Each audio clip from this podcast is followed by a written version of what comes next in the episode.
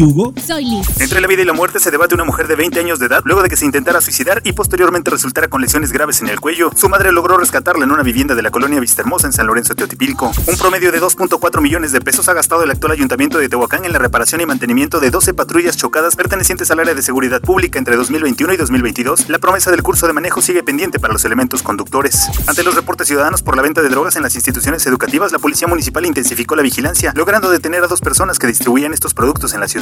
Dos bares fueron clausurados tras los operativos implementados por normatividad comercial en centros botaneros, cervecerías y antros. Fueron hallados menores de edad y en la última inspección se detuvo a 11 personas. Una mujer resultó con fractura en el hombro y nueve personas más resultaron con golpes leves, esto al caerles una lona y un tubo durante una celebración registrada en la colonia La Pedrera de Magdalena, Coyucatepec. Marta Cortés Tapia, productora originaria de la comunidad de La Cumbre en San Sebastián, Tlacotepec, en la Sierra Negra, se proclamó ganadora del mejor café de Puebla, esto durante la Expo Café en la capital del estado.